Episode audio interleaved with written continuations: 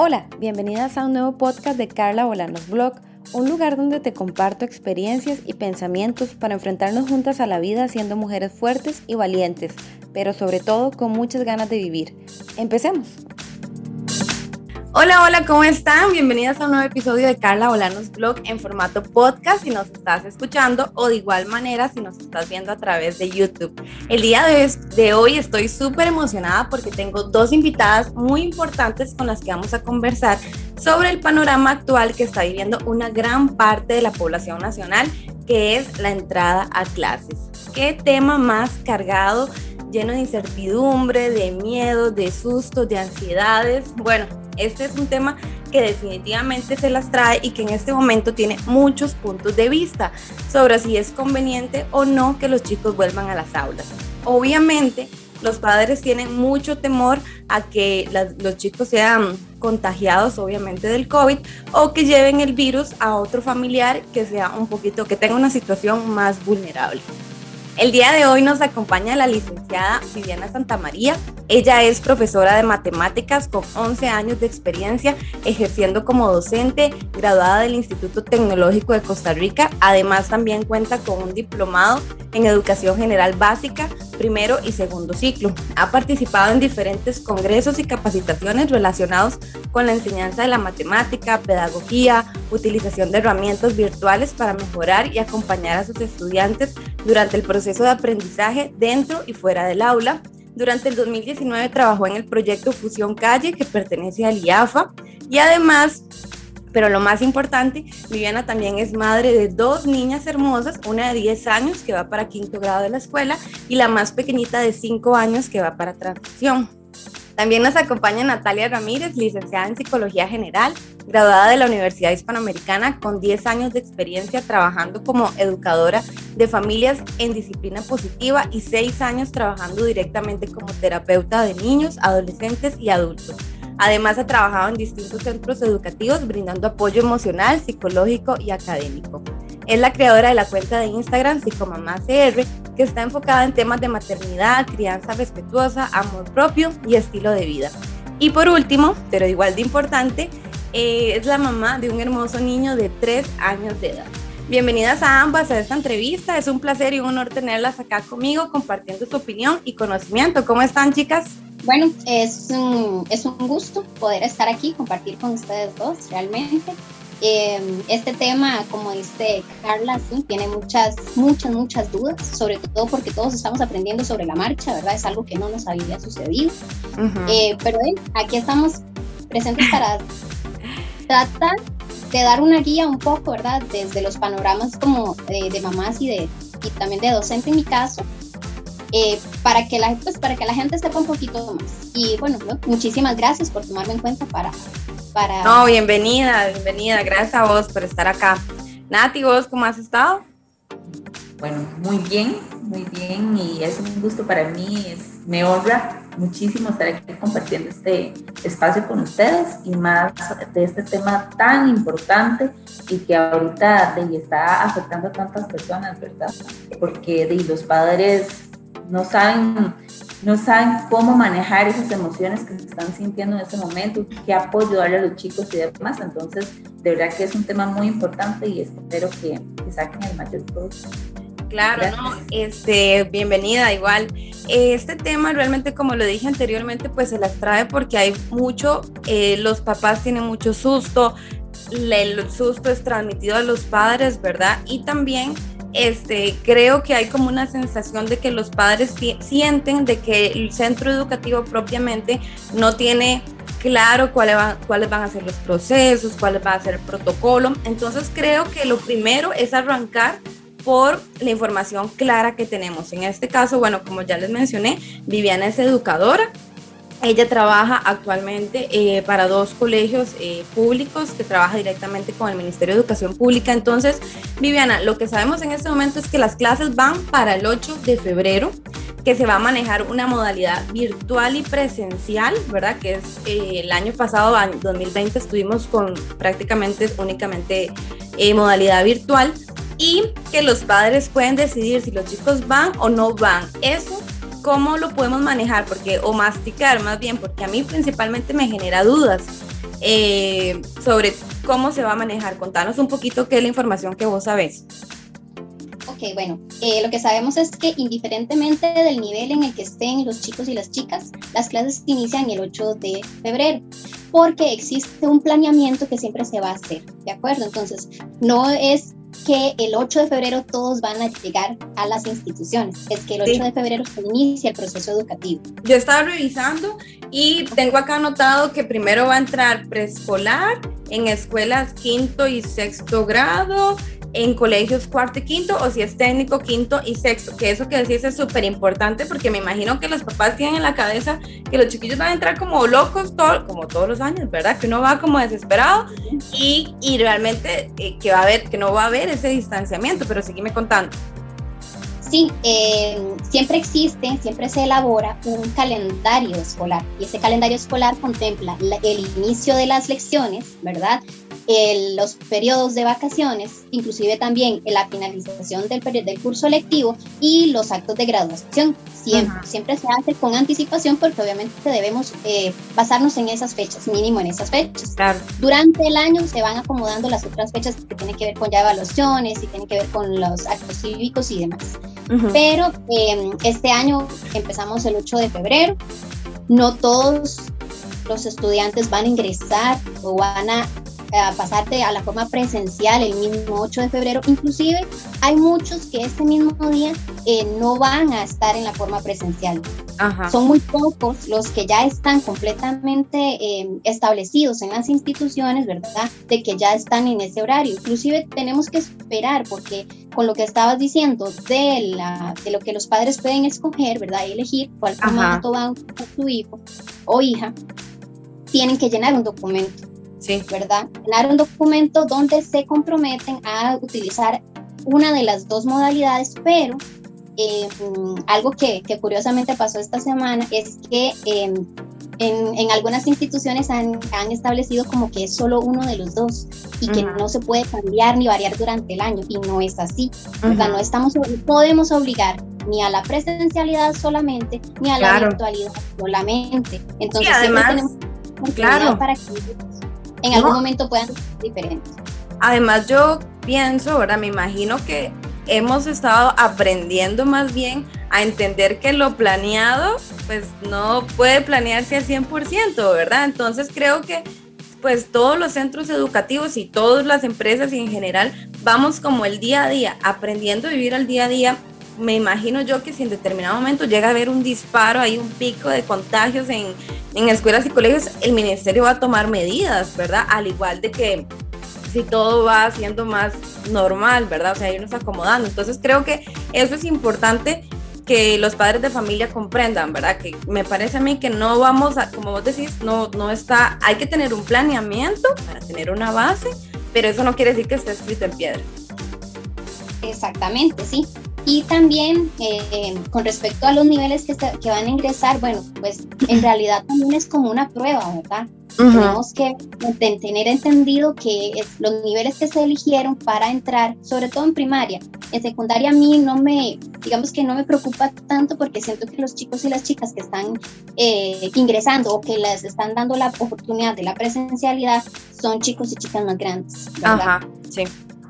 Y también, este, bueno, pues obviamente lo que he escuchado es que en primaria sienten que es un poco más complicado que los niños y las niñas eh, no estén haciendo las cosas que no deben en nuestra nueva realidad, ¿verdad? Claro, claro tocando al otro chiquito, compartiendo cosas que ya no se deben compartir como antes, ¿verdad? Sí, hay, el Ministerio de Educación hizo una guía con dibujitos y todo súper explicado, yo les voy a dejar acá el link, porque eh, dice eso, o sea, evitar que los, o decirle a los chicos, mira, no podés estar compartiendo tus cosas, ¿verdad? Y no que el hamburguesa, que del mordisco, las picaritas iba a ir en ronda, y lamentablemente esto, eso se acabó por el momento y es muy importante que pues los padres y los mismos chicos estén como reforzando ese, ese comportamiento. Sí, exactamente. Entonces, tal vez tenemos que ver este primer ingreso de algunos, porque no son todos, ¿verdad? O sea, hay que tener muy presente eso. La presencialidad de los y las estudiantes no es para el total de estudiantes que están en un nivel. y, está inclusive como Em, medida para aquellos estudiantes que estén en escenarios 3 y 4. Los escenarios 3 y 4, según lo que establecimos el año pasado, son aquellos chicos y chicas que no tienen, que tal vez tienen un dispositivo, ¿verdad?, de comunicación, pero no tienen eh, la capacidad en el dispositivo o el internet suficiente para poder descargarlas y manejarlas, ¿verdad? Entonces, como necesitamos trabajar con herramientas oficiales y la herramienta oficial para comunicarnos en el Ministerio de Educación es Teams, no podemos estar utilizando el método, bueno, no podemos utilizar WhatsApp como uno, como ahora. Un método oficial. Para que sin embargo, yo siempre, bueno, el año pasado, Teams es la aplicación que ningún chico va a quitar. Entonces aprovechemos esa para comunicarnos con ellos. El año pasado todavía podíamos hacerlo porque estábamos iniciando todo este proceso. Claro. Pero allá ahora, ya ahora estamos, eh, le estamos dando prioridad de presencialidad a los chicos y chicas de, que tienen dispositivo pero no pueden descargar aplicaciones, ¿verdad? Por la, por, el, por eh, la memoria que tiene el dispositivo y tampoco tienen acceso a internet. Solo tienen un dispositivo para comunicarse, ¿verdad? Nada más. Estos son la prioridad. Los chicos y chicas de escenario 1 y 2, que son aquellos que tienen, gracias a todos sus esfuerzos, ¿verdad? Los esfuerzos de los padres y madres, eh, tienen conectividad y tienen eh, también todos los dispositivos necesarios, ellos preferiblemente se deberían quedar en la virtualidad. Ok. Ok, ok, ok. No, también estamos estableciendo eso, no son todos, inclusive en un grupo de 30 estudiantes, no los, los 30 no van a llegar a asistir a la, a la institución. Y también, y también estamos segregando eso, ¿verdad? O sea, estamos haciendo grupos, subgrupos de un grupo, ¿verdad? Para tener el aforo en el aula que es adecuado. Sí, para poder mantener pues la distancia, los pupitres, e inclusive en el recreo, bueno, yo estaba leyendo en este manual que, que, viene del ministerio y ahí decía, bueno, paso a paso, como comportamiento en la soda, que, que yo me acuerdo, yo no sé si los colegios siguen siendo iguales, pero eso era un despelote y uno aquí en las papas y el que gritaba más duro, ¿verdad? No sé si vos te acuerdas, Natalia, también, o en tu colegio eran más educados. No, no, no, para nada. Era entre todos el que se colaba llegar primero porque si no se acababa el recreo y se quedaban sin comer. Y había que salir corriendo por la empanada arreglar primero, entonces ese manual, ¿verdad? Indica justamente eso, ¿verdad? Inclusive también estaba leyendo que las sodas que, que, tal vez es eso el pensamiento que tienen los padres, ¿verdad? De ese despelote que normalmente se maneja, pero que las sodas es probable que ni siquiera abran, porque al no tener el aforo al 100% de la educación de los, de los estudiantes, eh, y puede ser que realmente para los administradores de la soda eso no sea un negocio rentable, entonces ni siquiera la vayan a abrir. Entonces es importante la merienda que le voy a mandar, que ojalá haya cero manipulación, ese tipo de cosas. El manual también indica el traslado, la microbús, los que viajan en bus público, las clases de educación física. O sea, a mí me pareció que el manual está muy claro y casi siempre que en todo es distanciamiento, no compartir la botella de agua, em, o sea, eso que ya durante todo un año, el 2020, pues hemos venido trabajando, pero reforzarlo. Entonces, este, no, en el caso de, Viviana, bueno, que es la educadora y que está ahí todos los días viendo, yo me imagino que, que vos como adulta, como educadora y también todo el personal administrativo, pues van a estar muy pendiente de cuidar que los chicos pues estén bien, ¿verdad? Y evitar también el contagio, porque el contagio no es solo para los chicos, también están los profesores, los profesores tienen familia, niños y demás, ¿verdad? Sí, inclusive también hay que recordar que la presencialidad no es de, de lunes a viernes, no va a ser así.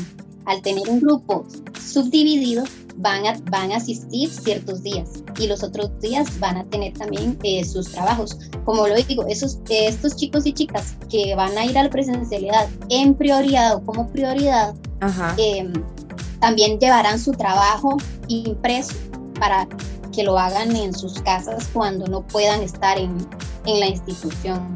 Claro, yo me imagino que aquí pues va a ser un trabajo muy pesado también para ustedes como educadores, ¿verdad? Porque eh, de ahí, pues manejar un grupo, ¿verdad? Presencial es difícil, pero ahora manejar una bimodal, creo que es la palabra, ¿verdad? Unos por aquí, otros por allá. Eh, y bueno, va a ser un gran esfuerzo por parte de todos ustedes los educadores. Ya la vi con cara de susto. Sí, va, va, a requerir bastante trabajo, va a requerir bastante trabajo porque inclusive en el aula voy a ser honesta, en el aula todo es mucho más lindo. A mí me encanta el aula, yo en el aula soy muy feliz. No quiere decir que en esta nueva, ¿verdad? En esta nueva modalidad que tuvimos que implementar el año anterior no estuviera también... Eh, pero es totalmente distinto. Pero no es lo mismo, ¿verdad? No, no, nunca va a ser igual. Entonces sí, sí, va a ser un trabajo no, muy importante. También es doble trabajo, también es doble trabajo. Yo que tengo varias amigas que son educadoras me decían, o sea, es demasiado, es bastante cansado. Y ahora sí, el, el doble entonces, de verdad que es súper admirable. Sí, esa, por esa parte va a ser fuerte.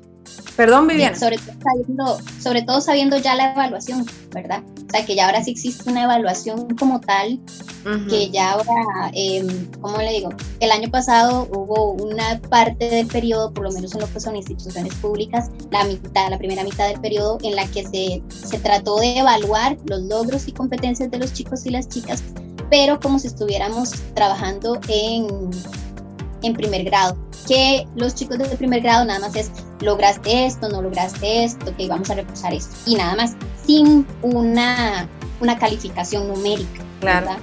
Claro, Y en el segundo, en el segundo periodo sí se estableció ya algo, pero tampoco así como tan, tan como tan perfectamente establecido, tan perfectamente hecho, ¿verdad? No, y también que había que tener comprensión de que no, no todos aprendemos al mismo ritmo, hay chicos que ocupan ese, realmente tener la, la, o sea, tener al profesor, sentir que le está explicando, además de la, eh, ¿cómo se llama esto? Bueno, que, que, se distrae uno con todo, ¿verdad? O sea, el alto nivel de distracción que han tenido los niños, eh, no, o sea, no son las mismas. Eh, condiciones, ¿verdad? Pero bueno. por, dicha, la evaluación del segundo periodo sí, sí pareció estar bastante bien, ¿verdad? Tanto los chicos como chicos, chicas, nosotros nos adaptamos bastante bien a ella, así que este año se va a implementar nuevamente, pero ya como un poquito más rigurosa. Eh, no, eso que comentabas, Viviana, sobre el tema de la evaluación es súper importante por lo que decía justamente que cada quien eh, tiene una forma distinta pero de aprender, pero que este año sí, ya es como retomar todo y vamos en serio. Y muy importante que los chicos y los padres de familia también tengan eso en mente, ¿verdad? Ya sea que lleven la modalidad virtual o la modalidad presencial, porque en estos casos pues la desinformación es el, el peor enemigo, el miedo al contagio, eh, la ansiedad de los padres, el miedo a perder el control. Vos, Natalia, desde tu punto psicológico, de emocional, ¿cómo podemos tratar ese miedo que los adultos estamos transmitiendo a los más chicos? Bueno, es evidente y yo lo veo con mis amigas y, familiares más que todo, cómo, cómo se vive ese miedo, cómo se vive esa incertidumbre de qué voy a hacer y si trae el virus a la casa, y si no se cuida como se debe cuidar y demás, ¿verdad? Es completamente válido y normal que las personas, papás y también los profesores, claro. que también van incluidos, se sientan así, porque obviamente es, es, algo que, que no está en las manos de nadie, o sea, vamos a ver qué tal sucede y eso sí, lo importante es que todos empiecen a, a dar como su granito de arena para que entre todos busquemos como la adaptación. ¿Y forma, qué formas podemos eh, los adultos tener para canalizar, o no sé cómo funciona, digamos, a nivel psicológico, para canalizar primero nuestro miedo y guiar a los chicos, ¿verdad? Porque... Sí, bueno, aquí mi recomendación principal es, como decimos en disciplina positiva, intentar ser el adulto que nuestros hijos necesitan. Ok, eso está súper chiva. Y porque, bueno, nosotros en muchas ocasiones cuando estábamos pequeños tal vez teníamos ciertas necesidades que nuestros padres no sabían leer. Entonces, en este momento, como adultos, se supone que nosotros debemos tener por lo menos más herramientas que los chicos. Importante transmitírselas. En especial la calma, la tranquilidad y la seguridad. Porque, bueno, ahora como decía Viviana, es confiar en lo que los chicos han aprendido durante todo el año que pasó. Ajá seguir todos los protocolos. Lo que se les ha enseñado principalmente. Entonces, este, bueno, los padres tienen eh, la mayor responsabilidad porque, bueno, de así como gestionamos los papás todas nuestras emociones y gestionamos eh, todo lo que sentimos de la pandemia, así es como nuestros hijos también lo van a hacer. Entonces, si nosotros tratamos de estar más serenos, más tranquilos y demás, transmitir esa seguridad. ¿Cómo lo podemos hacer? eh, la, digamos, la autoobservación es como lo principal. ¿Auto, ¿Auto qué, perdón? Observación. ¿Y eso qué? ¿Qué es la autoobservación? Ok, vamos a ver. la autoobservación es, eh, como lo dice la palabra, autoobservar. Entonces, observar qué pensamientos, qué, qué emociones y qué sensaciones tengo yo a raíz de, de pensar que mi hijo tiene que volver a la escuela. Por ejemplo, ponerle palabras a lo que yo estoy sintiendo. Está bien, me siento triste o me siento enojada, me, me da mucho miedo, tengo incertidumbre, tengo frustración. Entonces, poner este nombre a eso que yo estoy sintiendo.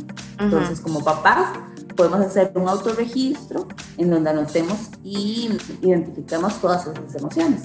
Ok, ok, ok. No, permitir, permitir son, son tres, digamos, como para gestionarlas, que es identificarlas, permitirme vivirlas, porque muchas veces uno dice, bueno, no, siento tristeza, pero voy a seguir.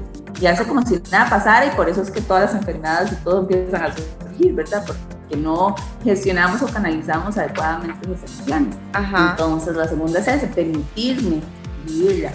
Y la, la, tercera es no sentirme culpable por, por sentirla. Por sentirla. Valga la redundancia. No sentirme culpable porque cualquier persona en esa situación eh, probablemente se sentiría las mismas emociones. Y usted ve que en la calle, en las escuelas y en las familias, eh, la mayoría de los papás lo están viviendo. Claro, y también estos, estos tres pasos es bueno que explicárselos a los chicos también, como que decirle, bueno, Juanito, usted tiene susto, está bien que lo tenga, pero, pero ahí vamos, o lo vamos a tratar de esta forma, o sea, aplicar eso mismo tanto adultos como para chicos. O como... Eh, es que esto es como para gestionar las emociones. Ajá. Ya como papás, digamos, para uno estar tranquilo y transmitir esa seguridad, van a haber algunos eh, pasos que ya se los voy a regalar también. digamos, como papás es importante que tomemos eh, momentos del día que sean para respirar, para conectar con nosotros mismos, este, para estar como en, en presencia, eh, para estar más tranquilos. Y algo que es demasiado importante es a, la, hora de hacer esa auto, autoobservación, es ver qué pensamientos están en mis manos, porque mucha de la frustración y el miedo ocurre por situaciones que yo no puedo cambiar. Ajá. O sea, la pandemia yo no la puedo cambiar. No, no, no, no. Sí puedo buscar la prevención para, entonces hacer lo que está en mis manos en cambiar y, como dejar ir lo que no está bajo mi control. Claro, que eso es lo que hemos aprendido este 2020, ¿verdad? Que no controlamos nada, principalmente, porque todos los planes, todos los proyectos, o sea, realmente eh, nos vino a enseñar al ser humano que nosotros al final podemos, lo que hablábamos con Vivi justamente, eh, que tiene que haber un plan que sea una base, pero que al fin y al cabo tenemos que irlo adaptando porque si puede pasar cualquier cosa y digamos que el año pasado nos pasó, ¿verdad? Y todavía estamos en ese proceso de, de, ir ajustando, de ir aprendiendo el día a día, que nos cuesta, yo creo que a todos nos cuesta mucho ir ajustando ese vivir el día, pero porque el ser humano y nosotras las mujeres, no sé ustedes, pero yo, todo lo queremos controlar, ¿verdad? Entonces, este, Dit, qué difícil ha sido, ¿verdad? Entonces yo creo que es parte de, de ir entendiendo eso que, que, vos decís y qué chiva de permitirme sentir pues el miedo, el susto, sin sentirme culpable. Eso, eso está muy chido, lo voy a aplicar yo también. Sí, es muy importante. por... Dime, Vivi. Yo como, como como, mamá, bueno, mis hijas han visto que yo salgo, que yo salgo, que llevo mi mascarilla, que regreso, que me lavo las manos, que voy a hacer compras, que traigo y no pueden tocar nada, primero se limpia todo, ¿verdad? Entonces, yo siento que en mi caso, ellas han visto que a pesar de que existe, mamá y papá se cuidan, y eh, no tienen miedo de salir a hacer las cosas que deben hacer. Y si dentro de las cosas que debo hacer es regresar a la escuela, entonces yo lo voy a hacer como lo hacen mis papás cuando van a trabajar, ¿verdad? Yo creo que también hay muchos, hay muchos padres de familia que tal vez es ese, el, el hecho de, de tener que salir a trabajar y tomar todas las medidas y hacer de eso un hábito, eh, lo han visto también sus, sus hijos e hijas. Claro, en la medida en que ellos salgan a trabajar con la confianza de que están haciendo pues todo lo correcto y no que salgan a trabajar con el miedo de, de contagiarse, Nada más con la prevención. Porque ha habido, exacto, ha habido mucha gente adulta que, que tiene un año sin salir, o sea, que hace teletrabajo y, y no salió nunca. Y entonces los chicos están absorbiendo yo me imagino, a mí también me tocó salir todos los días prácticamente del COVID. Yo no, yo no he sentido, yo no he sentido cuarentena. Solo me quedé en casa como el mes de abril de Semana Santa y era más la angustia por el trabajo y todo, pero, pero fuera de ahí, por, por el mismo trabajo, tuve que salir. Entonces, di, los chicos absorben todo eso, ¿verdad? Y algo que vos decías, Viviana, muy importante, que quiero que Natalia nos ayude en este caso, porque como padres influenciamos directamente a nuestros niños, ¿verdad?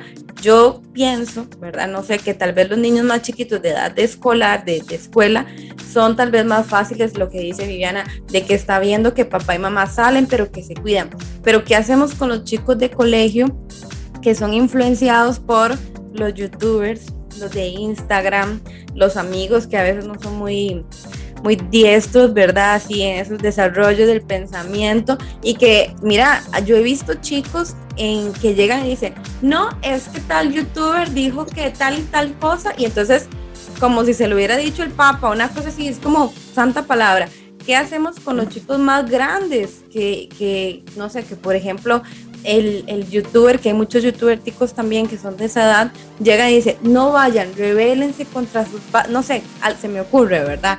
¿Qué hacemos con esos, con ese, em, con esos influenciadores de forma no tan positiva con los chicos más grandes, Natalia? Yo siento que eso está mucho en cada uno, mucho en la familia, ¿verdad? Y mucha en la información que reciba. Este, así como puede ser que eh, hayan influencers que mm. tengan mensajes así equivocados, este, mucha la tarea está los papás y, obviamente también mucha responsabilidad, responsabilidad del, del, colegio, de los profesores y de los protocolos que se estén siguiendo en cada colegio. Entonces sí es importante, digamos, cómo los podemos acompañar nosotros como padres, que eran las, las otras herramientas que, que quería mencionar. Entonces, que es para todas las edades, porque sean grandes o pequeños, y siempre es importante darles ese acompañamiento. Ajá. Em, que sería, digamos, anticipar, que es esto que, hablaba eh, Viviana, que es prepararlos para la vida, prepararlos para la nueva realidad. Entonces, como nosotros como papás somos un modelo para ellos, un ejemplo, y, así como nosotros eh, seguimos esos protocolos, eh, le modelamos a ellos esas conductas. También explicarles, explicarles lo que está ocurriendo y, las condiciones que tienen que seguir a la hora de ir a la escuela y colegio. Exacto. Eh, adecuándolo también a la edad que tenga cada uno, ¿verdad? En, el, en la etapa del desarrollo que se encuentre también es importante darles un espacio, así como hablaba de conectar con uno mismo, es eh, darles ese espacio a ellos, em, para que ellos conversen qué están sintiendo, cómo les ha ido, qué, emociones están experimentando y validar esas emociones. Porque, digamos, muchos pueden llegar a decir, uy, no, es que me da miedo tal cosa. Y habrán papás que les digan, ay, ¿cómo le va a tener miedo a eso? Sí, no minimizar que estaba leyendo hace unos días, no minimizar el, el sentimiento que el niño, hasta el más pequeñito, ¿verdad? Que tal vez a nosotros como adultos nos puede parecer como, ay, ¿cómo va a sentir eso, verdad? Pero para, para ese, como Vivi, que tiene una chiquita de 5 años, ¿verdad? Que, que para ella en ese momento ese es el mundo, es su vida y es lo más importante que le está pasando, ¿verdad? Y uno le dice, tranquila, ¿verdad? O sea, ¿cómo ayudamos en ese, aspecto, en ese aspecto? Eso, eso es lo real para ellos. Ahí en disciplina positiva tratamos mucho de validar esas emociones. O sea, a veces, por ejemplo, mi hijo se cae, ¿verdad? Y usted está en la, calle con tu persona y, ay, no, no, eso no es nada, levántese. sí. y yo, no, eso sí es algo, a él le duele, él se acaba de caer. Entonces, se siente bien, o sea, es, démosle el, este, la importancia a lo que ellos estén sintiendo, aunque sean niños, ellos sienten, igual los adolescentes. Eh, hacer esa, como papás, dar ese acompañamiento de, validar esas emociones y de, preguntarles, preguntar por sus amigos, preguntar qué tal ese cambio eh, de entrar otra vez a clases. ¿verdad? Eh, también enfocarse mucho en lo que nosotros podemos cambiar, lo que está en manos de nosotros, lo que está en manos de ellos y lo que, lo que se, podemos dejar en manos de los protocolos y, de lo que pase con el COVID. Claro, claro. Y el otro, el último sería cuidar nuestras emociones y pensamientos, porque si nosotros eh, les damos el acompañamiento, pero en la casa estamos uy, no, hablando con otro, otra persona adulta, uy, no, es que esto, tal cosa, quejándose, hablando eh, cosas negativas, ellos también lo escuchan, entonces dicen, pero entonces, claro, entonces ser, ser como coherentes en esa parte ser el adulto que nuestros hijos necesitan. Es súper importante que acabas de decir porque eh, yo he visto casos, ¿verdad? Donde tal vez los papás hablan siempre delante de los chicos, ¿verdad?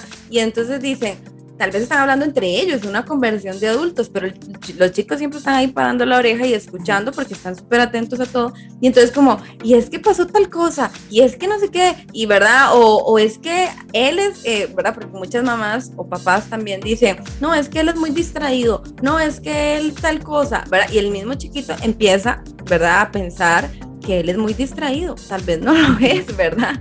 Pero o que no sé, la escuela se va a acabar el fin del mundo, pero el centro comercial no, ese sí vale, ¿verdad? Ahí sí nos podemos defender. Entonces, como me parece que hay que tener ese cuidado que obviamente debe ser difícil para ustedes que son madres, ¿verdad? Y porque al final los chiquillos andan dando vueltas ahí por toda la casa y, y también ustedes tienen conversaciones con sus parejas, con su familia, con otros adultos como de estar siempre atentos de cuidar qué es lo que estoy diciendo delante de mis hijos para que no les vaya a afectar, ¿verdad? Que a veces las, y los, uno siempre está atento ahí, uno escucha cosas que, que, que, no son o interpreta de una forma. A mí me pasó de niña, ¿verdad? Tener cuidado con lo que se dice, sí, y eso que hablabas también es muy importante, lo de las etiquetas, porque nosotros de adultos llegamos a hacer todo lo que escuchamos, que nos dicen que somos de pequeños.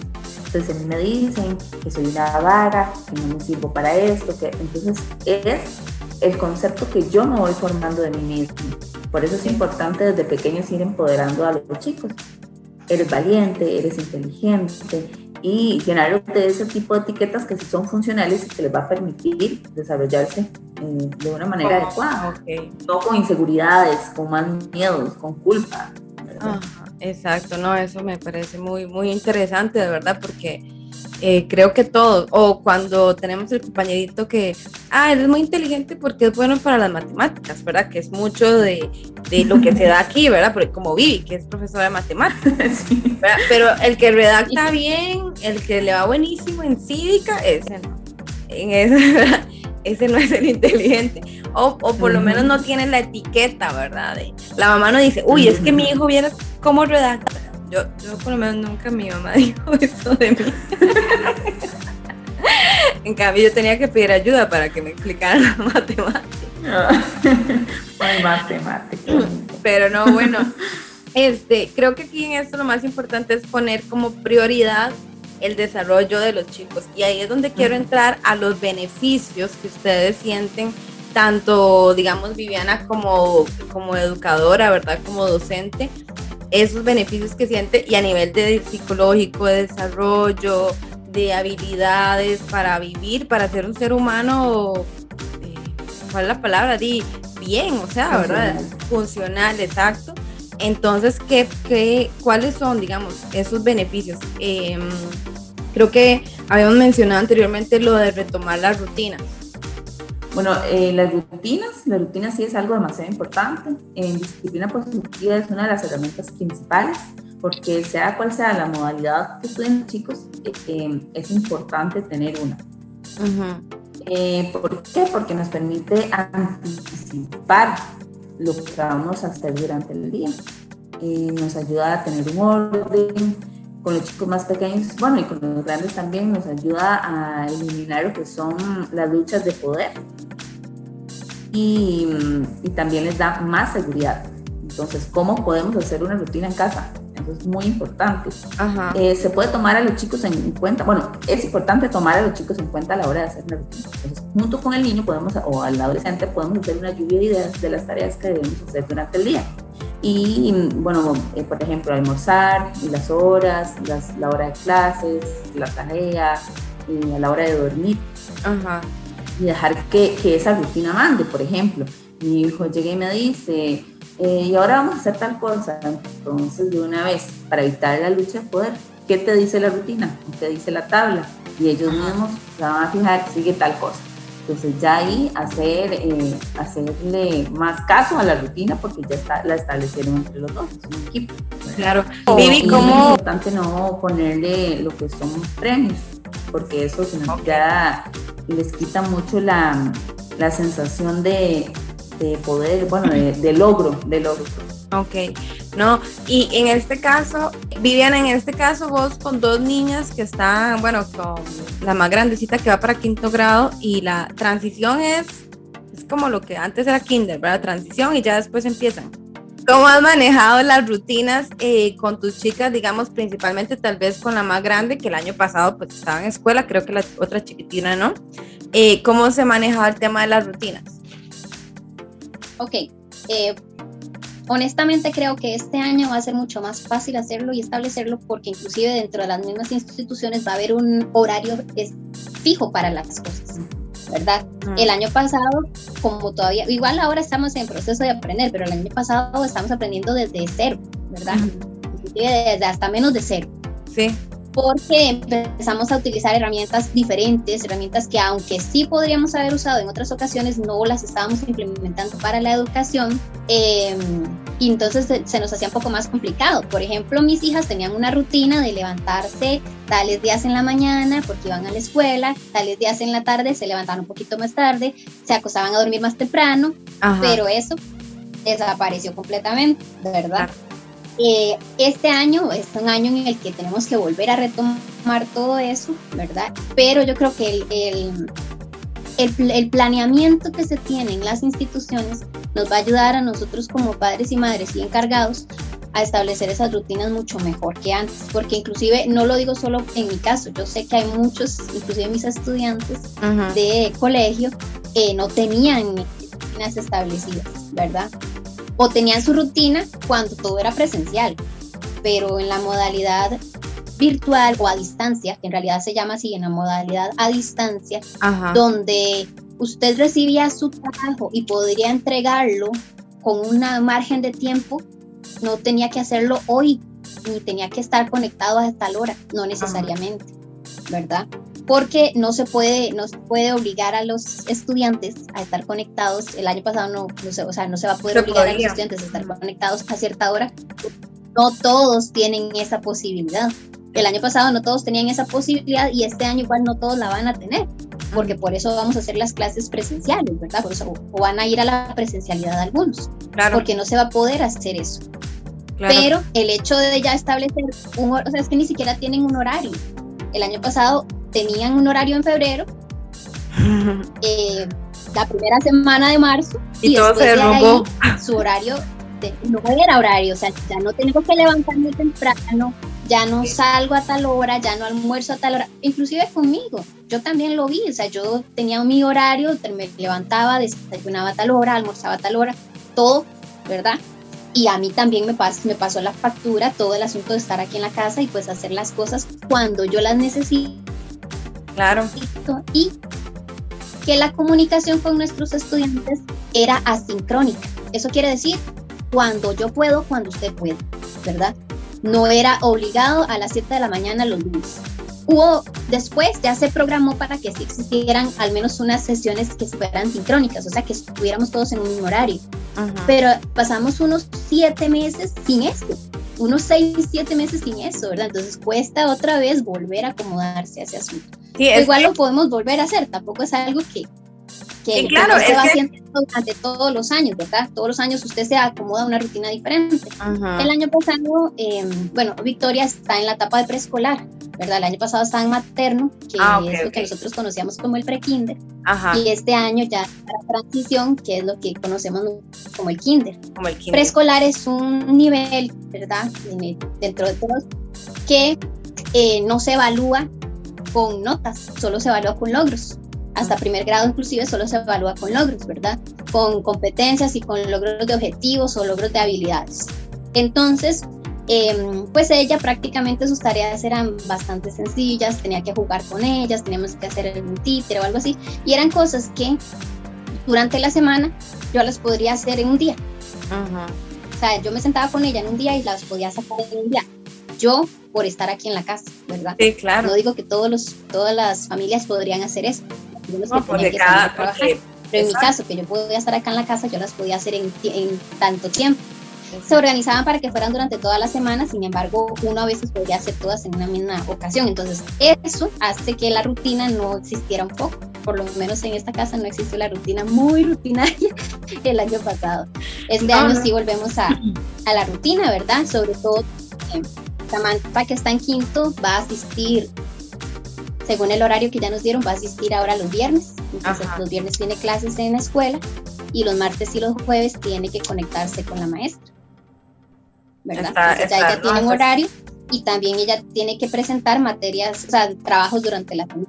No, claro, y es que esto que mencionaba, nada más me quedó una duda con lo que mencionaba Natalia, de, dijiste algo de poder. Sí, bueno, las luchas de poder, bueno, lo que quieres saber es qué es. Sí, exacto. Sí, la lucha de poder es como cuando, eh, por ejemplo, los chicos dicen, quiero hacer tal cosa, es hora de bañarse, pero los chicos no quieren bañarse. Ah, Entonces eso es quién, quién, es el retar, el retar, eh, tal vez no retar o tal vez no querer hacer lo que mis papás me están pidiendo que haga. Entonces eh, una rutina eh, le ayuda a usted a decir, esto es lo que sí. Y como ellos ayudan a hacer la rutina, entonces eso hace que, que sea como más fácil para ellos hacer la tarea que sigue. Ah, okay. Entonces ahí se van eliminando esas luchas de poder y pasa mucho también con los adolescentes. Los adolescentes están en Todavía más. niños pequeños y los, y los adolescentes son los que más los que más utilizan la lucha de poder, los que Claro, porque uno, uno ya no le quiere hacer caso a los papás.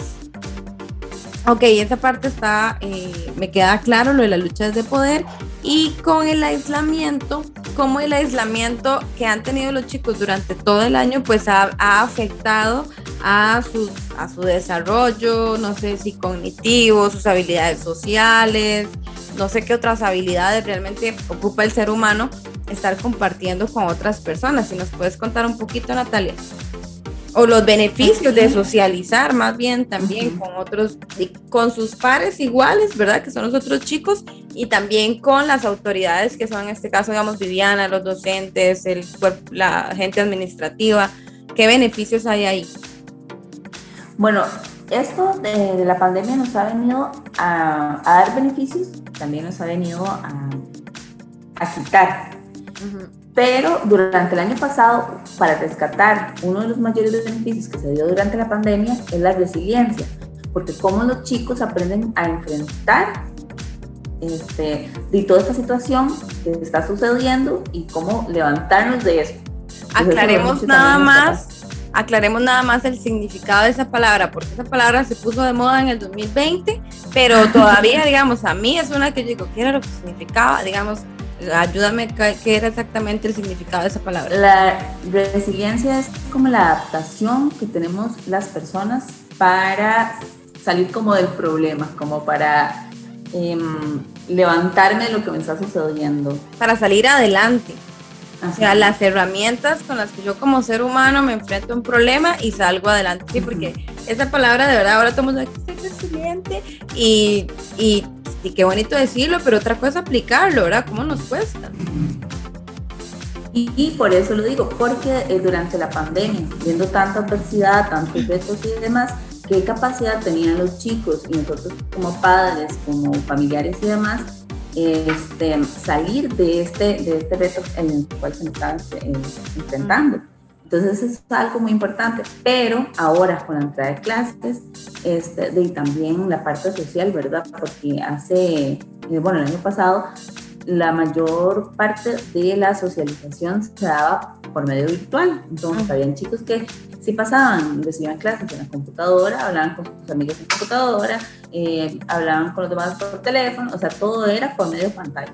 Claro. Y, y entonces, y obviamente ahí sí se ve ahora el beneficio que se tiene de ir a socializar ya en persona, a ver eh, a sus compañeros, a sus pares, la comunicación, también a, desenvolverse como son ellos, porque no es lo mismo, ¿verdad? Estar con los papás que estar con los amigos. Claro, por supuesto. Y más que todos los grandes también en esas etapas que, ya a la hora de salir del cole, que era más, más que la serenata, que las despedidas, que todo eso que se están perdiendo, ¿verdad? Obviamente ahorita no se puede por lo mismo de la pandemia, pero por, con solo el hecho de ir y ver a sus amigos, de hablar, ya es una ganancia completa.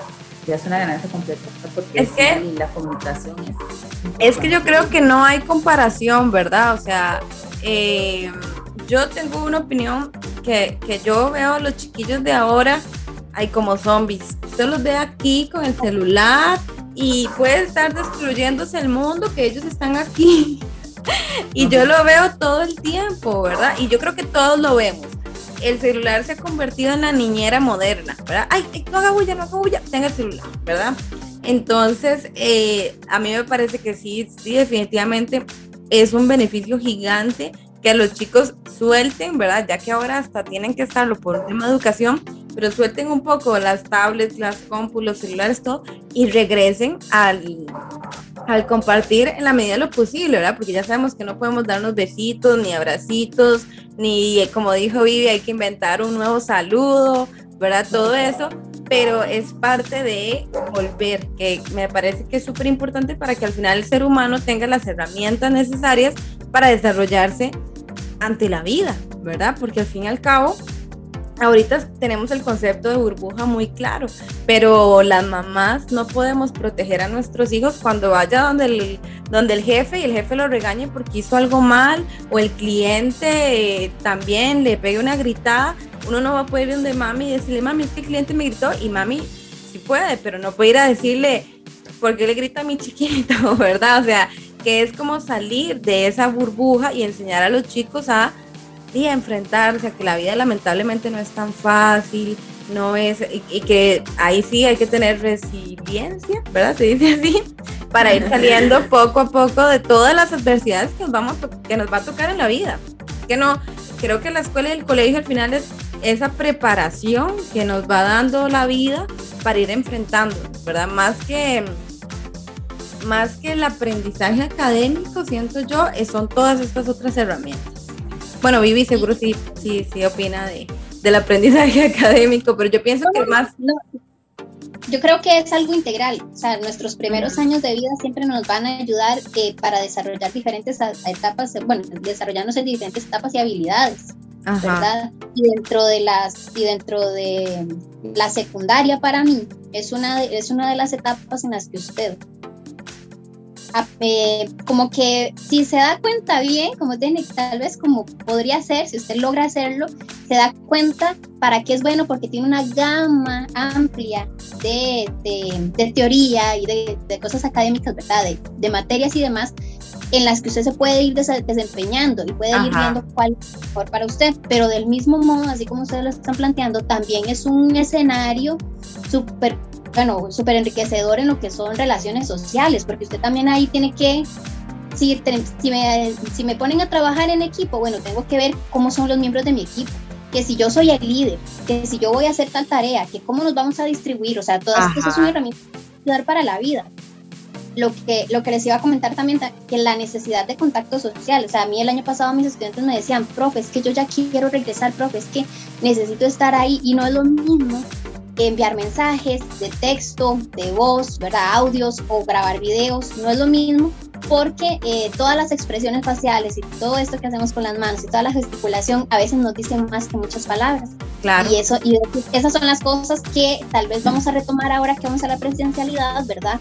Y también son, son cosas que, que que logramos arriba, pero vamos a ver y eso es por yo, yo soy una que con las manos me expreso demasiado, ¿verdad? Entonces, y los chiquillos ya, y los chiquillos ya conocen los ojos de la profe cuando, cuando le dice algo, sea. Pero sí, ese, ese, esa etapa, esa etapa nos, nos, o sea, nos enriquece mucho de muchas formas, no solo en la parte académica, sino también en la parte social, porque como le digo, tenemos que enfrentarnos a la persona que, no, que tal vez no toleramos mucho por su pensamiento, pero tenemos que aprender a hacerlo, porque no es la única con la que nos vamos a topar en nuestra existencia, van a haber un montón de personas más y van a haber personas con las que nos llevamos muy bien.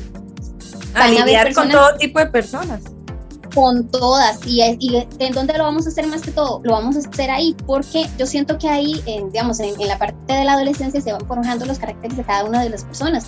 En la niñez todos tienen como tal vez la mayoría de banda por un mismo rumbo entonces es como más fácil para ellos acomodarse. Y en la adolescencia a veces son tan distintos pero tan distintos y tan marcadamente distintos que eso nos ayuda mucho a, por lo menos a la tolerancia y al respeto de las diferentes opiniones de los demás, a trabajar con todos los que tengo a mi alrededor y a, y hacer, un, hacer un trabajo eh, bueno para todos. ¿verdad? No, totalmente de acuerdo. Me gustó mucho eso de que y nos vamos a que en el colegio están todos los tipos de personas con los que nos vamos a topar en nuestra vida. Creo que sí, porque está siempre el que hace bullying, ¿verdad? Que, que, es como el más grande o los de niveles superiores y uno se siente como chiquitito. En la vida real nos va a tocar igual cuando llegue, no sé, el CEO de no sé qué empresa y uno dice, yo tengo que hablar con él, ¿verdad? O sea, momentos que, que, a uno le pasan o cuando llega el director de yo no sé qué lugar y, y uno se siente chiquito. Me, eso me encantó y también, bueno, todo lo que dice Natalia de, del desarrollo de habilidades, de convertirse en seres humanos funcionales, em, en la palabra esta de adaptarse, ¿verdad? adaptarse y salir adelante, que, que, creo que sí, como digo, se puso de moda, pero más que de moda, aplicarla. Y también este, algo que, em, que, que he notado, o por lo menos que he investigado, es que, por ejemplo, los chicos ahora, este 2020, para los papás que siguieron trabajando, pero de forma remota, a ver, uno como adulto se enfrenta a reuniones, a regañadas, a que las cosas salen mal, eh, al tráfico, ¿verdad? Todo ese tipo de, emociones, ¿verdad? Que hay que permitírselas sentirlas, ¿verdad? Pero este, las estuvieron viviendo en la casa, sumándole que había que hacer el almuerzo, que el perro ladra, que los chiquitos no entienden, especialmente los más chiquitos, que mamá y papá están trabajando, ¿verdad? Y entonces los chicos han estado expuestos a todos esos niveles de estrés, ¿verdad? Que si el papá lo regañaron o se equivocó o algo, o inclusive trabajando hasta más horas, muchos padres han estado trabajando más horas. Entonces también que parte de los beneficios de que los chicos regresen a clases es justamente que vuelvan a su, ¿cómo se dice? A su vida normal, ¿verdad? De, de, ser niño, de estar en el colegio, de que uno no se preocupa por nada. Es que uno que, ¿qué le dicen los papás? Usted preocúpese por salir bien. Fin. fin. Todas las demás preocupaciones son de uno adulto. Sí, eso es, es, importante porque, bueno, depende mucho de la realidad de cada familia, ¿verdad? Cómo, cómo han afrontado esto y la situación en la que se encuentran. Así como hay personas que, bueno, papás que se quedan sin trabajo cómo lo resuelve la familia. Eh, también el, hecho de si, si, están solos, si tienen hermanos, eh, son demasiadas circunstancias. O sea, también es que decías, cuando son pequeños, el estar tratando de llamar la atención de los papás, y no comprender que es que están trabajando, sino tomarlo en su razonamiento de niño como no me ponen atención. Ajá. Em, o sea, son muchos factores que ahorita tal vez los hacen volver como a la rutina habitual, que tal vez el ver a sus amigos, a sus compañeros y demás, sienten ahí como ese respaldo también. Igual este, las personas que vuelven a su trabajo, las maestras y demás, también es eh, por tratar de volver a la rutina un poquito habitual, pero no es completamente. Pero sí depende mucho de la realidad de cada familia. Claro, esto que hablas de la realidad de cada familia, creo que, bueno, es un tema totalmente que da para hablar un montón, ¿verdad? Y, que hay que tratarlo muy puntual porque no es lo mismo un chico que regresa a clases como las chiquitas de Vivi, ¿verdad? Que, que y que tuvieron sus papás sanos, ¿verdad? Que tal vez no hubo ningún familiar que se contagiara del COVID o que falleciera, pero hay muchos chicos que sí, ¿verdad? Que tal vez perdieron un papá, una mamá, un tío, un abuelito. Que, que, que rudo, ¿verdad? No encuentro otra palabra, pero que rudo volver a, a clases porque yo me imagino que este tipo de niños y todavía no ha logrado procesar bien eso y tal vez tiene más miedo, más pavor. Entonces aquí pues hay que aplicar todo lo que vos dijiste, gestionar las emociones, de canalizarlas. Eh, y yo me imagino que definitivamente va a ocupar algún tipo de ayuda ya más profunda y personalizada. Sí, también no sé ahorita qué tanto apoyo se está dando en las escuelas, pero sí es importante ver los casos por lo menos que necesitan más, más atención. Sí, no sé. Por ejemplo, bueno, eh, específicamente en los colegios diurnos, ¿verdad? En cualquier modalidad, existen lo que son los profesores guías y los profesores orientadores, ¿verdad? Entonces, prácticamente ellos estuvieron gestionando todas estas situaciones el año anterior, ¿verdad? Porque eh, muchos de los eh, bueno, no muchos, algunos de los estudiantes tenían que ir eh, por sus guías a las instituciones, ¿verdad? Entonces, en algún momento, algunos profesores nos dijeron, bueno, eh, cierto estudiante no va a poder venir por las guías tal fecha porque sucedió tal y tal cosa, ¿verdad? Entonces, a nosotros nos mantenían informados de las situaciones familiares, sobre todo las que tenían que ver precisamente con la situación del COVID, ¿verdad? Porque igual, todos los años existen situaciones familiares de todo tipo, pero ahora específicamente de esto, también se estuvieron gestionando muchas, eh, muchas ayudas, ya no por parte solo de la autoridad, las, las autoridades pertinentes, que en este caso sería el Ministerio de Educación Pública, sino también por medio de inclusive los mismos compañeros de trabajo, ¿verdad? Sabiendo que habían, como estaba mencionando ahora, eh, muchos tal vez papás, mamás encargados que eh, vieron reducida su jornada laboral, vieron reducidos sus ingresos y a pesar de que sus chicos y chicas estaban en la casa, ¿verdad? Que era, digamos, un, un gasto menos y, mandarlos a la institución, pues también están ahí, ¿verdad? Y, y, pues la ansiedad y muchas otras cosas, digo yo, además del desarrollo normal, hace que consuman todo, ¿verdad?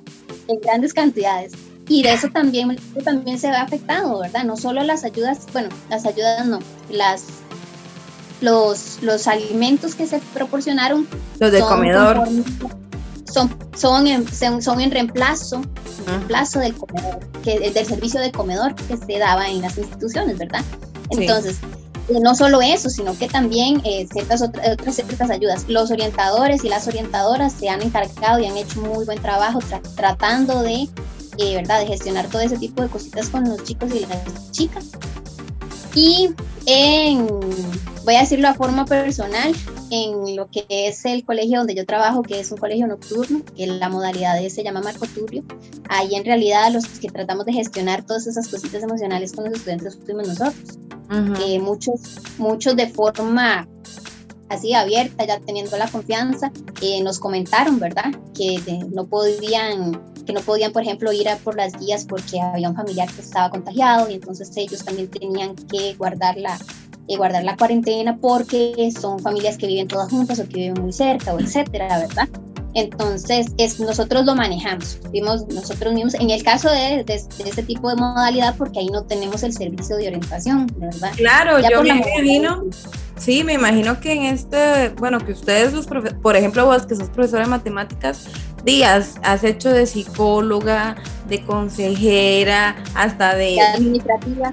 Exacto, hasta cierto punto uno, yo recuerdo en el colegio que muchas veces, compañeras, a mí no me pasó, pero había compañeras que sí tenían una relación mucho más estrecha con algunas profesoras y eran, eh, les contaban alguna duda, algún tema de adolescentes, obviamente como una guía, ¿verdad? Y yo imagino, Viviana, que vos en tu caso te ha pasado montones de veces y a Natalia también, que trabajado en centros educativos, pues también ya mucho más directo, ¿verdad? Porque me imagino que ya son centros educativos privados que sí tienen, cuentan con una profesional en psicología que, y que apoya toda esa área y que yo no sé, uno cuando está adolescente sí, es como, como decíamos al principio, es mi realidad, tal vez uno ya adulto lo puede ver distinto, pero en ese momento es el mundo de uno y, y, ocupa una guía que a veces lamentablemente no están los padres, ¿verdad? O sea, alguien que le vaya dando un consejo y que uno escuche, porque a veces uno escucha a todo el mundo menos a los papás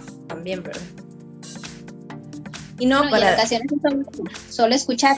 A veces, a veces, em, inclusive me ha pasado con mis hijas, que lo único que quieren es que mamá las escuche, nada más. No necesitan que mamá les dé una solución, no necesitan que mamá vuelque el cielo y la tierra para ayudarles, solo necesitan que la escuche porque en este momento me estoy sintiendo así. ¿verdad? Solamente es eso. Hay muchos, muchos, ah, sí, sí, sin juzgar sobre todo, y muchos estudiantes sí eh, pasaron por, por todas estas situaciones y es igual.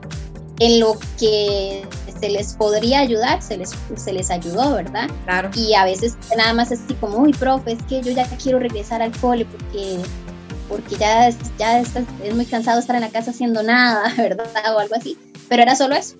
Yo, bueno, ahí, pidamos que ahorita se cumpla, ahorita, ahorita vamos a regresar. Y uno siempre dándole, bueno, yo siempre dándoles como, vamos, como el entunche, como... La parte positiva, claro. Sí, es que me cuesta mucho, me cuesta, me cuesta mucho eh, pasarme a lo negativo, yo no puedo. yo sé que existe, no soy ilusa, yo sé que existe, pero prefiero mil veces verle el puntito blanco, ¿verdad? Que ver el resto negro, porque no hago nada. En cambio, con el puntito blanco por lo menos me siento un poquito feliz.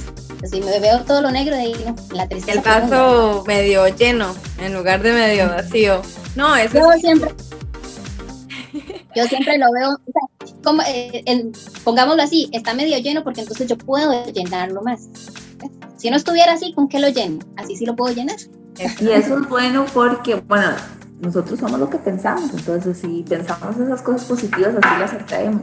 Y al estar tan cerca de los chicos, también les da esa parte positiva que ellos necesitan, no solo escuchar, ya escuchan suficiente gente negativa hablando, que los medios, que esto y lo otro, entonces por lo menos ahí se compensa un poco dándole ese positivo las noticias, como decís vos, los medios. O sea, yo hubo un momento que me sentía súper cargada y yo decía, tuve que desintoxicarme decirme, ya no más, ya no más, porque yo he despertado y lo primero que entraba era a Twitter y ver y cuántos muertos y cuántos contagios. Y a las 9 de la mañana ya yo sentía que se me había acabado el mundo. Ahora los chicos, todavía más, ¿verdad? Entonces, este, no, súper bien.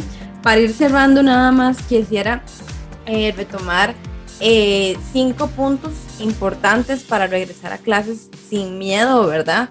Eh, teniendo el respeto de, toda la situación, pero sin ese miedo y de lo que hemos conversado nada más para que ustedes me apoyen acá en estos, en estos puntos, que sería eh, lo que conversamos de las rutinas. En el 2020 creamos rutinas, como dijeron ustedes, se les enseñó a lavarse las manos, a utilizar mascarilla, a bañarse en alcohol prácticamente, a no tocar, ¿verdad? O, por lo menos si toco algo, entonces me lavo las manos antes de tocarme a mí.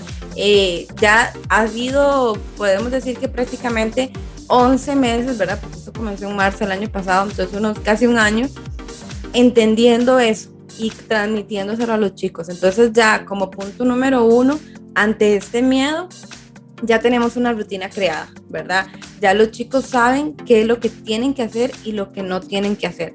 Y también evitar, digamos, yo veo a mi compañerito que está ditosiendo y no anda la mascarilla, decirle, eh, de fulanito, ponete la mascarilla. No sé si los chicos lo lograrán, ¿verdad? Del todo, pero si no, por lo menos me alejo, porque yo sé que eso está mal. Entonces me alejo. Uno. Eso, ese, ese, ese, ahora que está comentando ese, es que ahora nos, nos pasó una situación, algo así. Em, yo siento que ya, inclusive dentro de la vida en sociedad, ya va a estar un poquito raro, ¿verdad? Tirando a usted no está haciendo lo correcto. Exacto. Que usted no ande con mascarilla en un lugar donde hay mucha gente que usted no tosa y estornude de la forma correcta. O sea, ya si usted no lo hace, ya lo van a ver raro, ¿verdad? Como si estuviera, como si anduviera que tal vez con algo indebido, ¿verdad? Ya va a ser algo que va a ser extraño. Entonces, ya uno, yo creo que sí. Exacto. Exacto, ya uno tiene alergia por como yo y, uno dice, ya me van a ver feo, me van a echar de aquí. Entonces, como punto número uno, ya creamos esas rutinas.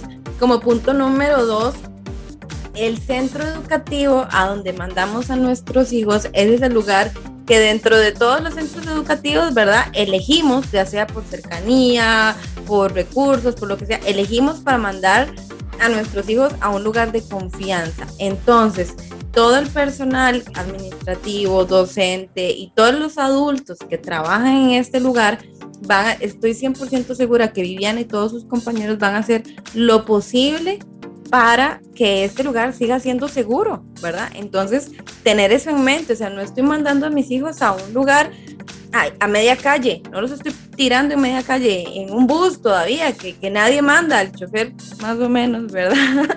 pero, pero van a haber profesores, educadores supervisando y, y, esto, ¿verdad? Si alguien se quita la mascarilla, hey, ¿verdad? Es como en el colegio en el que yo estaba, si uno andaba con el agua corta, hey, ¿verdad? O el, los aretes, ¿verdad? Va a ser lo mismo, pero, pero ahora con, con hábitos de limpieza. Entonces, tener ese como punto número dos. Como punto número tres, seguirnos enfocando en la prevención. Tal vez, eh, bueno, yo creo que en todos los niveles, desde el más chiquitito hasta el más grande, que no se nos olvide, que no nos confiemos, ¿verdad? los niños siempre estarles recordando y se lavó las manos. Y recuerde que taca taca, ¿verdad? Era como, como antes el cólera, ¿verdad? Que era una enfermedad, una enfermedad, un virus, yo no sé qué era. Este, que que no sé, los niños iban al baño y, no se lavaban las manos y luego se comían algo y ahí, hasta ahí llegó, ¿verdad?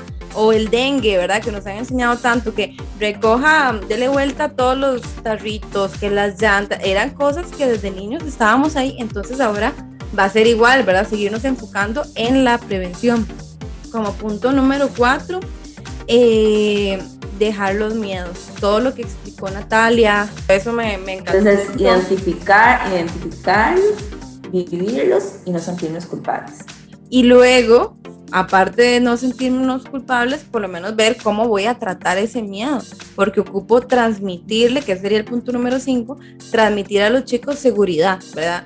Eh, no sé si lo correcto en este caso es, ok, yo me siento con mucho susto, mucho susto, pero tengo que hacer algo, no puedo vivir en el susto, ¿verdad?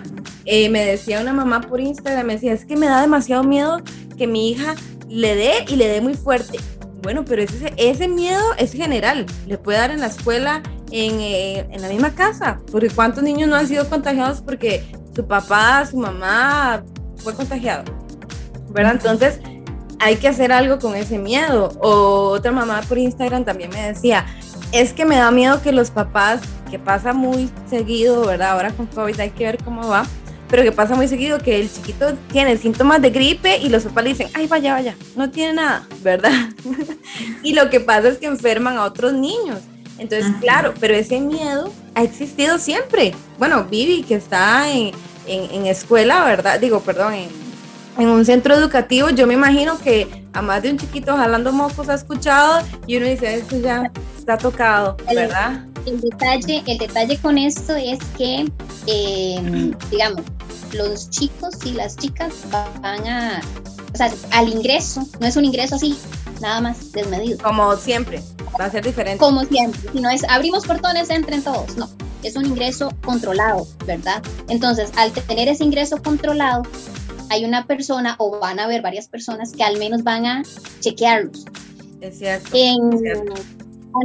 A, nosotros, muy particularmente en la escuela, nos dijeron eh, todos los días tomen la temperatura de sus chicos.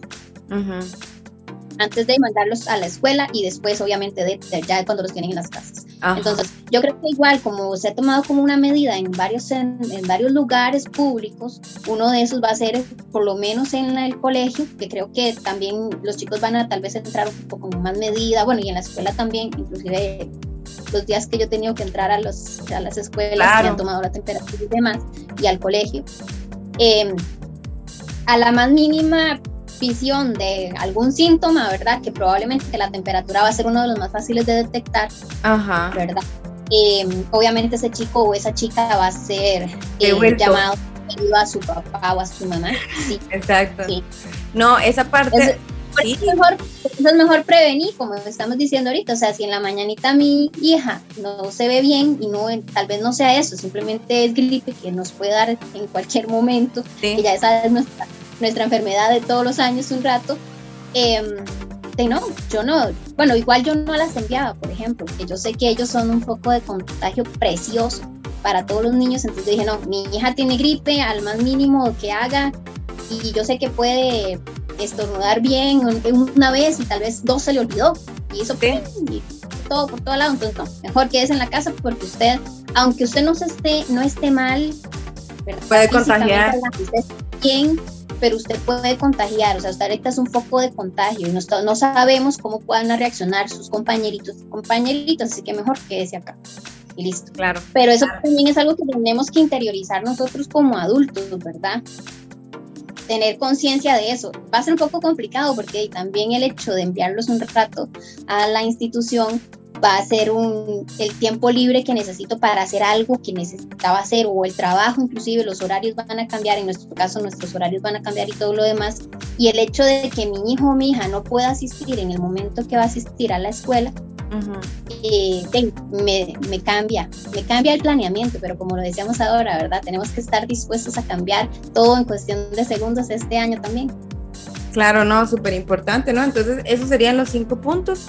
Eh, muchas gracias, de verdad, chicas, por estar acá, por conversar, por compartir sus conocimientos, todos sus puntos de vista. No sé si alguna de las dos o ambas quieren cerrar con algún comentario. Natalia, vos. Yo sí, sí, quisiera eh, repetir otra vez en ser el adulto que necesitan nuestros hijos. Ay, esa frase me encantó. es muy, muy, muy importante. Y sí dejar de lado lo que es un poco el adultocentrismo.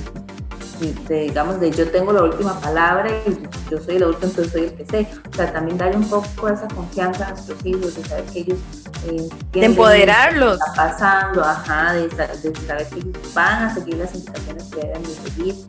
Eh, y como decía, decía Carla, es muy importante que los papás eh, gestionemos eso que sentimos, que es importante también que se lo transmitamos a ellos, darles tranquilidad, seguridad, confianza y, mm, y seguir validando nuestras emociones y las emociones de ellos. Eso es algo súper, súper importante porque nos ayuda a gestionar esas emociones.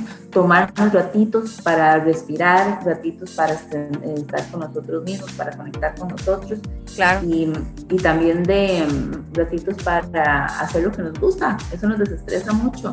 Eh, aunque sea, no sé, leer, ver tele, hacer ejercicio o estar un rato a solas, aunque sea viendo el techo, o ya si, si meditar o algo así nos ayuda, eso nos, libera un poco y, nos ayuda a gestionar todas las emociones que tenemos. No, súper importante porque este año, bueno, yo sigo diciendo este año, pero todos los 2020 y aún así 2021 está lleno de emociones, ¿verdad? El parque diversiones. Ha sido un parque diversiones totalmente, de verdad, que ha sido y, y, eso nos ha pasado a todos, no saber cómo gestionar lo que estamos sintiendo. O sea, es que creo que ha sido altibajos y sudas y bajos y, y entonces ha sido difícil. Entonces, pero, pero no imposible y aquí estamos, todos, todos los que estamos, eh, hemos sobrevivido y vamos a seguir adelante. Y vos, Viviana, no sé si quieres comentar algo al final. Bueno, yo voy a decir algo que siento que me salió del corazón en el momento en que lo dije, porque así fue yo como mamá y como docente no tengo miedo, porque he preparado a mis hijas para enfrentarse a esta nueva realidad y porque es algo que yo voy a tener que seguir haciendo toda la vida desde el momento en que decidí ser madre. Tengo que siempre estarlas preparando para las realidades que puedan acontecer. Y la única forma en la que yo puedo hacer eso es con mi ejemplo y con todo lo que yo con toda la información certera, ¿verdad? Que pueda recopilar y que pueda darles a ellas al final todas las decisiones las tomarán ellas, pero por lo menos yo sí puedo establecer ciertas, ciertas cosas que les puedan ayudar, que sean una guía, que es prácticamente lo que también nosotros como docentes vamos siendo, que seamos una guía para que ellos puedan eh, afrontar todo lo que va todo lo que va a acontecer porque no es no es cuestión solo de, de, cómo vamos a enfrentarnos a la presencialidad y a la virtualidad o a la distancia eh, ahorita en este año, cómo nos enfrentamos al COVID del año pasado, sino pues en el 2022, lo que venga, tenemos que afrontarlo de alguna forma, ¿verdad? Y aunque, y aunque podamos sentir miedo en algún momento, cuando nosotros tenemos la información que nos ayuda a respaldar ¿verdad? Tal vez gestionando esa emoción de esa forma, es, sí, tuve miedo, pero tengo la información, sabemos que podemos hacer esto, esto y esto para poder salir adelante, entonces ya ese miedo como que va bajando un poquito porque al menos tengo herramientas que me ayudan, ¿verdad? A, afrontarlo. Exactamente, a afrontarlo. Entonces digo eso, no, tengo miedo porque he preparado de la, de la mejor manera eh, tanto en mi caso para mí como a mis hijas para que se enfrenten a No, y está súper bien porque tenés las dos funciones, ¿verdad? Eh, mamá y al mismo tiempo sos educadora. Yo nada más, mi último comentario es que si los chicos en algún momento dicen, no, yo no quiero ir, este, nosotros como adultos tenemos que ayudarlos a, a que entiendan que en la vida, al fin y al cabo, muchas veces vamos a tener que hacer cosas que no queremos, pero eso nos forja el carácter, nos ayuda a desarrollarnos, o sea, pues, pues como dice Natalia, puedo ayudarle a gestionar el por qué no quiere ir, ¿verdad? Pero tiene que ir, en determinado momento tiene que ir, no lo va a tener hasta los 18 años ahí dándole por Zoom, ¿verdad? O sea, es importante este, que el chico aprenda más bien a que hay que enfrentarse a la adversidad y que hay que salir adelante, ¿verdad? No me gusta, bueno, no me gusta, pero a veces hacemos cosas que no nos gusta y no están malas, ¿verdad? No son cosas malas, pero tenemos que salir adelante y enseñarles eso a los chicos. Creo que como papás principalmente es pensar en esta entrada a clases, pensar que los niños y de todas las edades hasta los 18 son la prioridad el desarrollo de ellos es la prioridad. Tanto lo que dijo Viviana, todo lo que dijo Natalia, tanto en lo académico como en lo personal de, de, desarrollo de ser humano, realmente es necesario. Y también como adultos en determinado momento ocupamos un descanso de que yo me imagino que cuando las mamás eh, van, los chicos se van a la escuela en la tarde, ellos dicen, ah, me voy a ir al salón de belleza o voy a hacer tal cosa, o, ¿verdad? También es un descanso para, para, para los adultos, ¿verdad? O sea, como que no suene feo la palabra descanso, pero creo que es una realidad de todos los padres.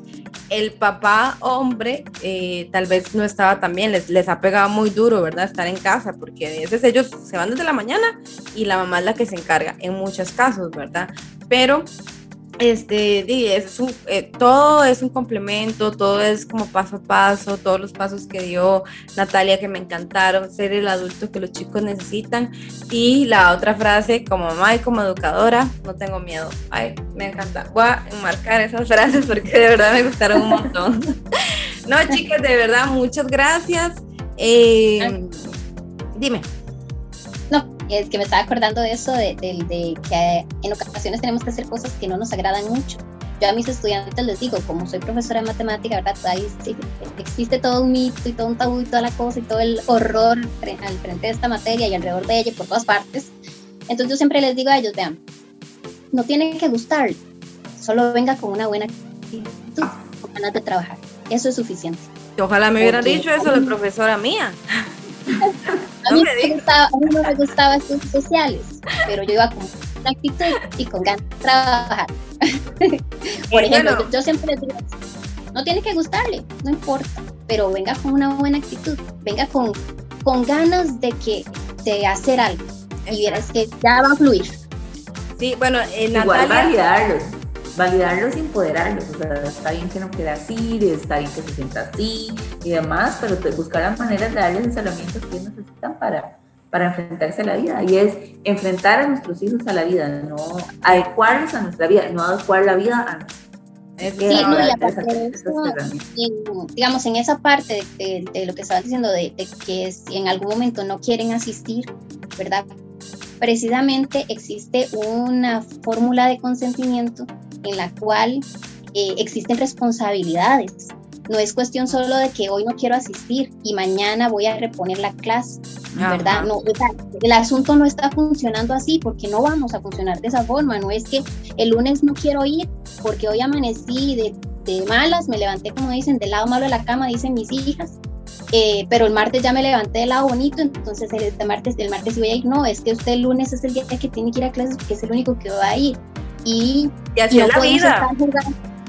no podemos estar jugando con la virtualidad o la distancia y la presencialidad. porque eh, es, un, es un servicio que se está empezando a dar ahorita de esta forma para que logremos pues combinarnos bien, ¿verdad? Como para volver a... Y, y no y necesitamos tener como estabilidad en eso, ¿verdad? También.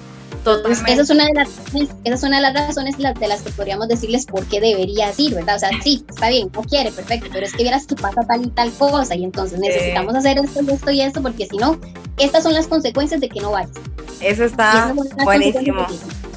Está buenísimo, todos los papás tomen nota, ¿verdad? Si no quiere ir, dígale que le toca, que siempre va a haber responsabilidades, ¿verdad? Que no es que se van a escapar. Pero no, perfecto, nada más eh, ya para cerrar, eh, Natalia, si vos quieres dar tus redes sociales, cómo te pueden contactar, ya sea para consulta, terapia, para ayudar a los chicos en este momento o cualquier otra, si, tenés, eh, si quieres compartirnos tus datos de contacto. Y bueno, es en Instagram que tengo una cuenta de crianza respetuosa, también de herramientas de disciplina positiva. Para los que usen ahí me pueden contactar y es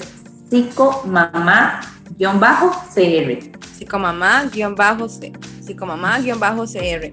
Por ahí te pueden contactar para cualquier tipo de consulta, terapia y que te llamen ahí. Perfecto, está buenísimo. Y Viviana, vos si quieres compartir algún contacto, eh, Viviana da clases de matemáticas de todos los niveles, incluyendo universidad y, bueno, cosas que yo ni entiendo, ¿verdad? De cosas matemáticas. Así que cuéntenos un poquito, Vivi, y si quieres dar algún contacto, ¿cómo te pueden contactar a vos para alguna asesoría?